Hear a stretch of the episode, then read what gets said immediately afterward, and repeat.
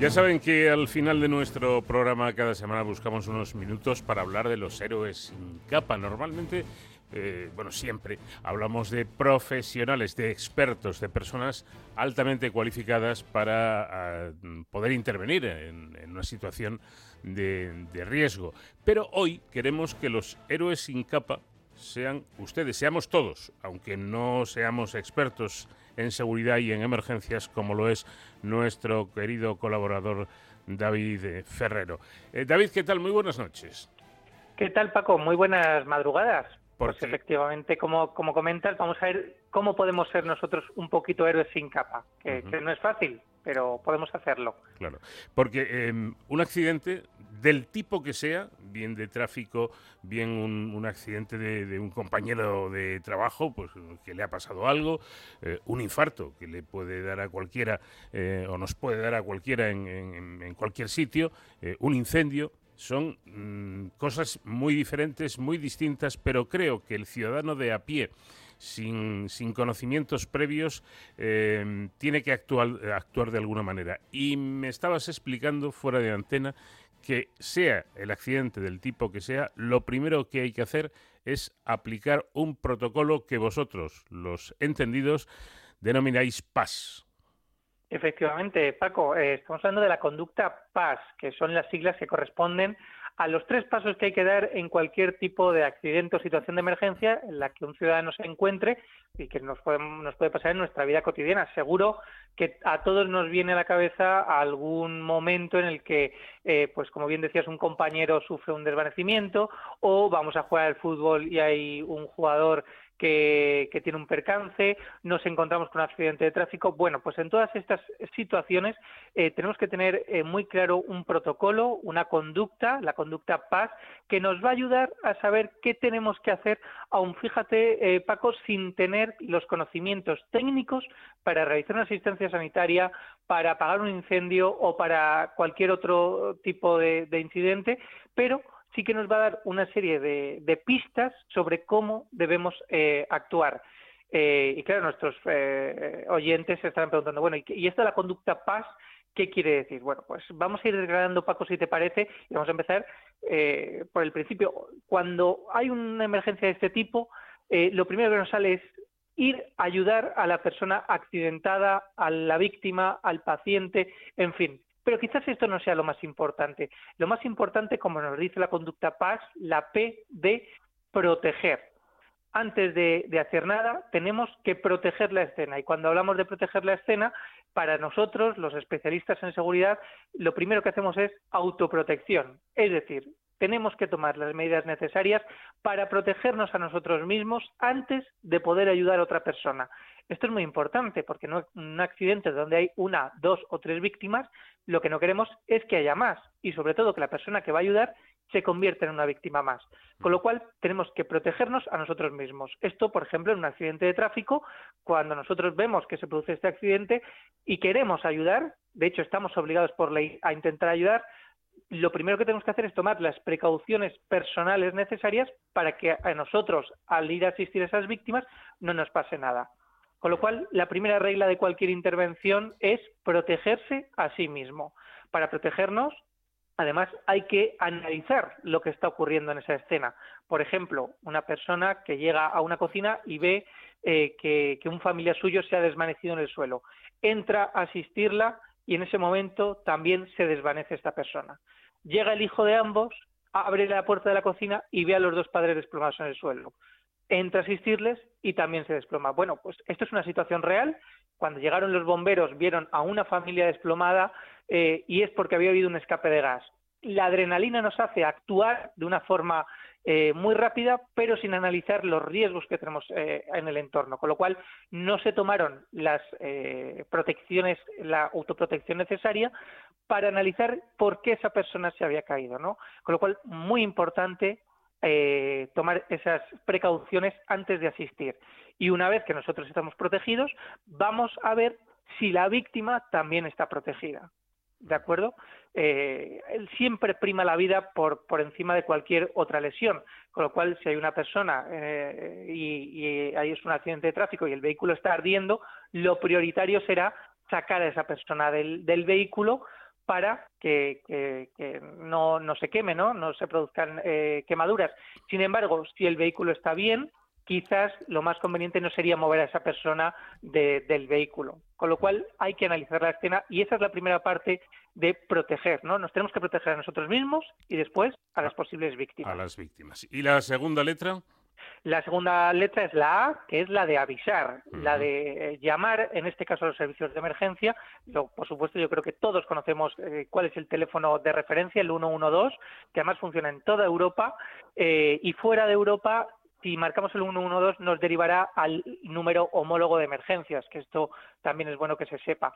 Eh, ¿Por qué es importante avisar antes que prestar alguna ayuda? Imaginaros una persona que ha sufrido un paro cardíaco y, yo como ciudadano empiezo la, la reanimación cardiopulmonar, imaginaros que estoy durante 10, 15 minutos haciendo reanimación cardiopulmonar. Si yo no he llamado a los servicios de emergencia antes de hacer esa, esa ayuda, esa asistencia, puedo estar durante horas, que es que lo aguanto porque es muy duro, eh, haciendo esa asistencia y los servicios de emergencia no, no llegarán nunca porque nadie ha alertado de esa llamada, ¿no? Entonces, por eso es importante, después de proteger la escena, avisar. Hay que saber también cómo realizar esa llamada al 112 eh, y yo creo que Paco que merecerá la pena que en otro programa abordemos cómo realizar esa llamada correctamente para que sea una llamada eficiente y eficaz, pero no pasa nada si es la primera vez que llamamos. El operador del 112 nos guiará y nos pedirá los datos necesarios para activar a los recursos de, emergencia. Y un aspecto muy importante, y es eh, que cuando se produce una situación de emergencia y pues hay varios espectadores no externos, varios ciudadanos que, están viendo lo que ocurre, eh, tendemos a que se haga un, fenómeno que los expertos llaman la responsabilidad diluida. Es decir, yo me encuentro con otras 20 personas delante de una emergencia y pienso, bueno, como hay tanta gente aquí, seguro que alguien llama al 112. Claro. ¿Qué ocurre? Que si todo el mundo piensa eso, al final la llamada nadie llama y la activación de los recursos de emergencia se pospone. Con lo cual es mejor que haya 20 llamadas al 112 que que no haya ninguna. ¿Cuándo no debemos llamar al 112? Bien, cuando nos eh, cercioramos eh, de que alguien realmente ha llamado o cuando vemos que los servicios de emergencia ya están en el lugar. Si no, siempre hay que llamar al 112. Bueno, hemos protegido, nos hemos protegido a nosotros, a, a las posibles víctimas, y hemos avisado. Y nos queda la tercera letra, la S. Nos queda la tercera, que es la primera con la que solemos empezar, fíjate, pero tiene que ser la última, que es la de socorrer, la de prestar asistencia a la víctima, que como hemos comentado puede ser de, cualquier índole. Lo más importante a la hora de socorrer es socorrer si se sabe eh, hacer bien. Eh, fíjate, eh, muchas veces cualquier persona, pues por intentar ayudar, podemos empeorar la situación de un paciente, ¿no? entonces, vamos a ayudar, pero solamente si sabemos lo que tenemos que hacer.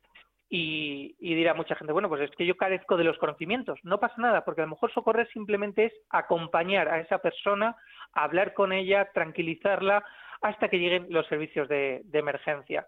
Eh, de hecho, llamar al 112 ya está considerado como socorrer.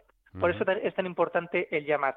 Y una cosa mm, que, eh, que hay que tener en cuenta aquí, y es que todos eh, estamos obligados a socorrer aplicar la conducta paz eh, ante cualquier tipo de accidente. Eh, porque permíteme un inciso, porque esto sí me parece importante. Antes se llamaba el, eh, la denegación de auxilio, que era un delito gravísimo. Digo esto, verán ustedes, porque todo, todo esto de la conducta paz, primero por humanidad, ¿verdad? Pero en segundo lugar, incluso por propio egoísmo. Imaginemos que alguien tiene un, accidente eh, o, ve un, accidente y resulta que va conduciendo y, se ha extralimitado en la, ingesta de alcohol. Y dice, a ver si van a hacer a mí la prueba y me meten el puro. Eh, el puro gordo puede ser si alguien mm, puede dar fe de que tú has pasado de largos. Es decir, la pena sería, eh, podría ser incluso de cárcel, con lo cual es bastante más seria, ¿no? Pues sí, eh, Paco, de hecho lo recoge el propio Código Penal, como bien dices.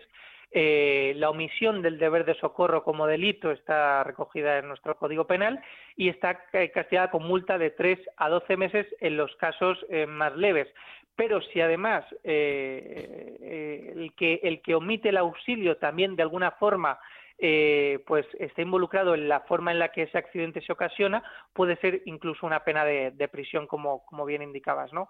Eh, de ahí la importancia de socorrer, de prestar auxilio. Claro, también es verdad que si lo que hemos dicho mm, pongo en riesgo mi integridad física, no tengo por qué llegar desde proteger, avisar a socorrer, pero avisar, llamar al 112 ya es eh, estar eh, dando un, auxilio. ¿no? Pero, eh, David, y considero que esto también es importante, volviendo a la conducta paz, es decir, cumplir con nuestra obligación ciudadana y humana no es ver un accidente, llamar a emergencias al 112 y nos vamos. hay que quedarse allí, ¿no? Sí, sí, siempre y cuando las condiciones de seguridad nos lo permitan, habría que quedarse allí. hay que valorar, por eso lo, lo importante no es socorrer, sino que es primero protegerse, ver si la escena es segura eh, y después avisar. Y además, desde el 112 nos darán indicaciones sobre cómo podemos socorrer a esa persona. Mm. Lo, yo creo que lo que debe quedar claro es que cuando ocurre cualquier cosa, antes que empezar a socorrer, conducta paz, proteger, avisar y lo último de todo será prestar esa asistencia a quien lo necesita. Pero como bien dices, eh, que sepamos que estamos obligados a prestar esa ayuda. en un accidente de tráfico también, ¿no? Y que no demos por supuesto que otras personas van a parar a ayudar o van a llamar al 112. Bueno, pues yo creo que es un tema muy interesante, muy, muy, muy tremendamente serio, ¿verdad? Eh, por, como digo, por, pues hombre, primero por humanidad, ¿no? Porque se trata de, una persona que, ha tenido un accidente y yo creo que cualquiera nos volcaríamos en, ayudarle. Pero por si hay dudas, es que la ley es muy exigente al respeto y podemos meternos en un lío eh, bastante gordo. Así que tengámoslo en cuenta. Yo creo que el, que el asunto merecería la pena, como tú más o menos señalabas hace un momento, que eh, volviéramos a abordarla en otro programa para ampliar un poco esta información. Pues para mí será un placer porque además, como bien comentabas al principio, Paco, esto es una cuestión que nos atañe a todos, ¿no? A toda la sociedad y que aplicando tres sencillos pasos podemos hacer que entre todos vivamos una sociedad cada vez más segura y sobre todo que aun sin tener los conocimientos técnicos para prestar una asistencia sanitaria, como decíamos, o prestar un auxilio en una situación de inseguridad, pues sepamos cómo tenemos que actuar. Bueno, pues ahora es cuando tienes que decir eso de y hasta la próxima semana protéjanse, ¿no? Eso es lo que toca porque la semana que viene más y mejor, Paco. Gracias, David. Un fuerte abrazo. Un abrazo muy fuerte.